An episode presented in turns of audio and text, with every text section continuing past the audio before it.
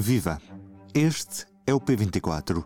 Hoje trago a entrevista Hora da Verdade, Público Rádio Renascença, que vai poder ouvir nesta quinta-feira na Rádio Renascença na íntegra. Também pode ler a entrevista completa no site do Público. Aqui neste P24, especificamente, trago-lhe um pequeno excerto Vamos ouvir. O convidado desta semana é o Ministro da Administração Interna, Eduardo Cabrita, e as perguntas ficam a cargo dos jornalistas Celso Paiva e Ana Salopes. O Sr. Ministro já explicou por várias vezes o que fez em relação ao caso do cidadão ucraniano que foi morto no aeroporto de Lisboa, mas as críticas que se têm ouvido são sobretudo por aquilo que não fez. Depois de se ouvirem as suas explicações e as críticas que se lhe fazem, eh, fica-se com a sensação que lhe bastaria reconhecer duas ou três coisas, porventura erros de avaliação ou mesmo tempos de reação, e tudo seria diferente, se calhar não estaria a ser tão pressionado.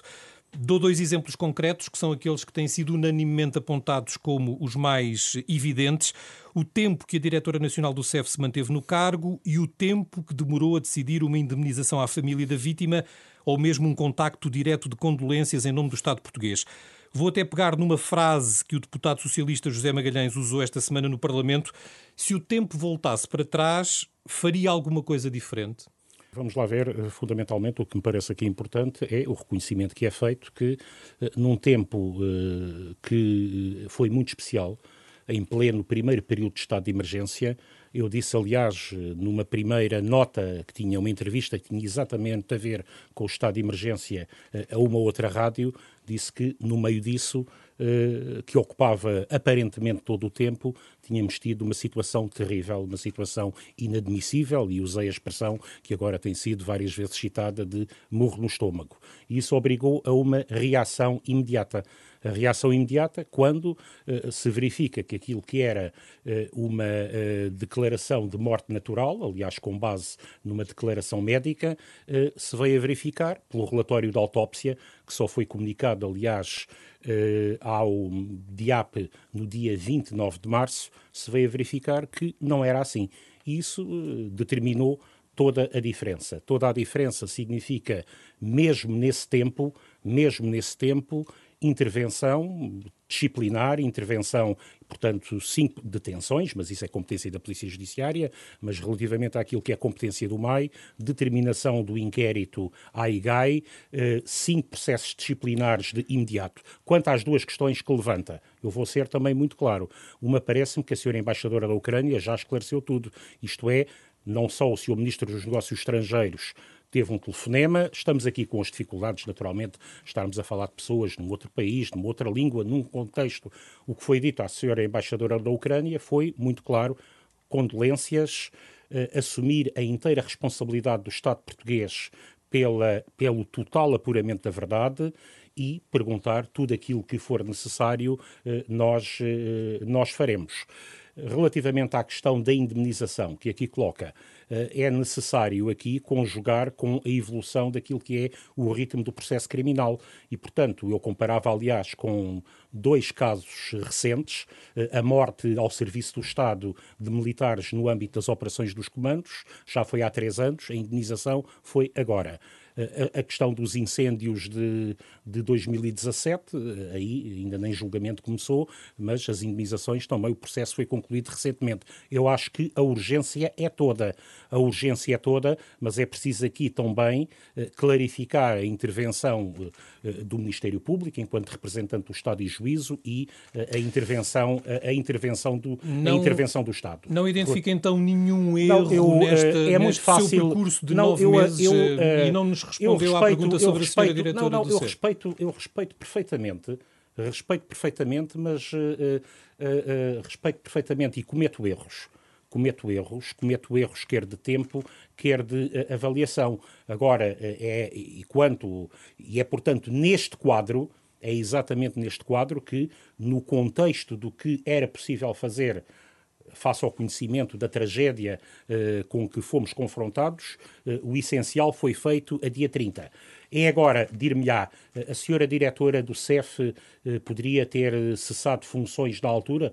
Bem, obviamente que podia obviamente que podia. É, é, legítima, aliás, perfeitamente legítima essa. E não devia. Uh, é, é, é, é, exa... Agora, a verdade é que nem o processo crime, nem o processo disciplinar envolvem o que eu disse também, e não tenho nenhuma dúvida quanto a isso, eh, manifestamente o processo. De, há aqui dois tempos. A reforma imediata do ESIT, que foi feita com acompanhamento do ESIT, o centro, onde, o local onde aconteceu a tragédia, eh, que foi imediatamente fechado e que foi totalmente reestruturado com o apoio, da, com a intervenção da, quer da Inspeção Geral do Ministério, eh, quer da Provedoria de Justiça.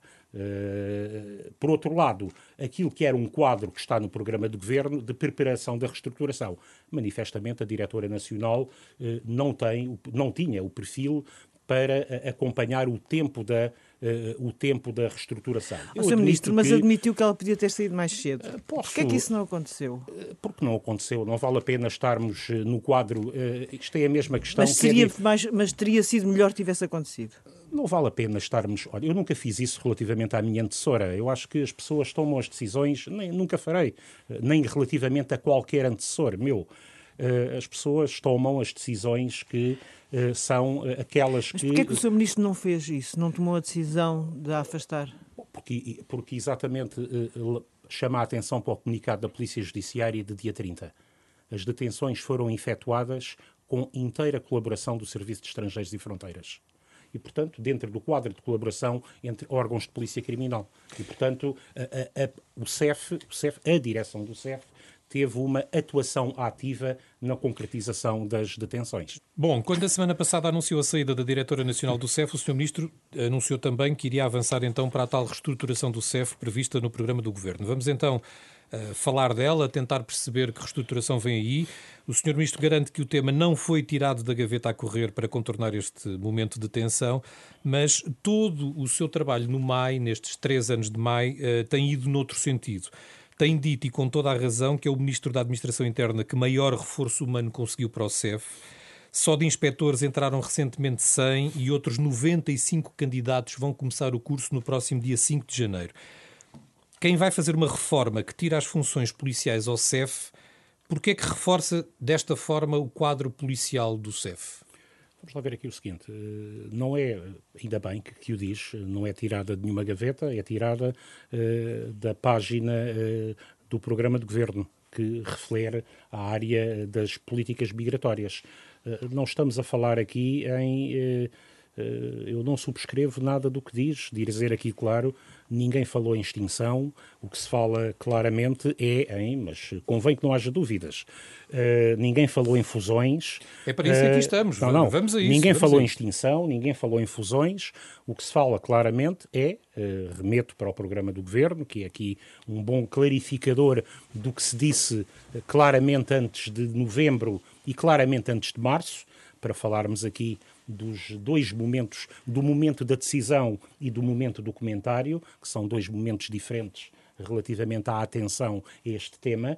Uh, não, isto foi decidido antes. Muito bem, uh, e, portanto, e, portanto, o que está para... em causa uhum. é a clara separação entre as orgânica também, entre as funções policiais e as funções administrativas. E nesse quadro, isso implica, relativamente às funções eh, policiais, uma redefinição do quadro do seu eh, exercício, eh, com eh, um quadro de redefinição daquilo que é o exercício de funções nessa matéria, na matéria do controlo de fronteiras eh, aéreas, controle de fronteira terrestre e marítima, eh, investigação criminal relativamente a crimes como tráfico de seres humanos ou auxílio à imigração ilegal, eh, entre as eh, quatro atuais eh, órgãos de polícia criminal que atuam nesta área, portanto, entre CEF, PSP, GNR e Polícia Judiciária. Na área administrativa, Estamos a falar aí de questões diferentes, de intervenção em eh, processos de emissão de vistos, em concessão de autorizações de residência, passaportes, renovações de autorizações de residência. Eh, eh, e, e, nessa matéria, o que temos é, como também está no programa do governo, é eh, reforçar uma dimensão de intervenção humanista, que, aliás, esta separação de áreas favorecerá. Nós, queria também dizer aqui o seguinte: nós adotamos uma política ativa de considerar positiva a vinda de migrantes para Portugal. E é por isso que em 2019 tivemos, ao fim de 10 anos, pela primeira vez um crescimento populacional, e isso deveu-se à migração. Uh, atingimos uh, uh, em 2019 mais de 500 mil cidadãos estrangeiros a viver em Portugal, eram menos de 400 mil em 2014. Portanto, este crescimento deu-se num quadro de uma política aliás elogiada externamente do país, de eh, considerar positiva até por razões demográficas, por razões económicas, o bom acolhimento eh, de eh, estrangeiros. Por isso, até eh, neste governo existir uma Secretaria de Estado específica para o acompanhamento das questões da integração e, de, e das migrações. E é, portanto, neste quadro que envolverá nessa frente redefinição de funções Uh, envolvendo um diálogo que tem vindo a ser tratado, como é evidente, com Mas o Ministério dos Negócios Estrangeiros, com vistos, com o Ministério da Justiça, uh, passaportes, processos administrativos, com o Ministério, uh, com a área da Presidência e do Conselho de Ministros que tem responsabilidades aí, diria, transversais relativamente ao acompanhamento do fenómeno migratório. Aquilo que eu descolocava, um pouco devolvendo a questão... Eu vou ter que voltar à pergunta. Devol... Não, não, não, mas vou, devolvendo vou. a questão, não esperando a vossa resposta, que não lhes cabe dá-la, é, é, o seguinte, uh, acham que esta, uh, esta mudança epistemológica tão significativa uh, tinha sentido fazer uh, no meio de uma situação de estado de emergência, no meio de uma situação de pandemia. E por isso há aqui uma decisão a dois tempos. E voltamos ao início. Relativamente à tragédia que levou às detenções no dia 30 de março, e é esse aqui o, enfim, é aqui uma data importante, provavelmente é aquela que me traz aqui uh, hoje a esta entrevista, tenho consciência disso. Relativamente a isso, houve aqui uma separação muito clara entre a resposta à emergência, a emergência foi fechar o E-City, foi tudo aquilo que já falamos aqui hoje, e uh, a preparação daquilo que é a reforma estrutural que teria de ter o seu tempo. Para ouvir a entrevista completa, Rádio Renascença ou público.pt. Eu sou o Ruben Martins, até amanhã. O público fica no ouvido.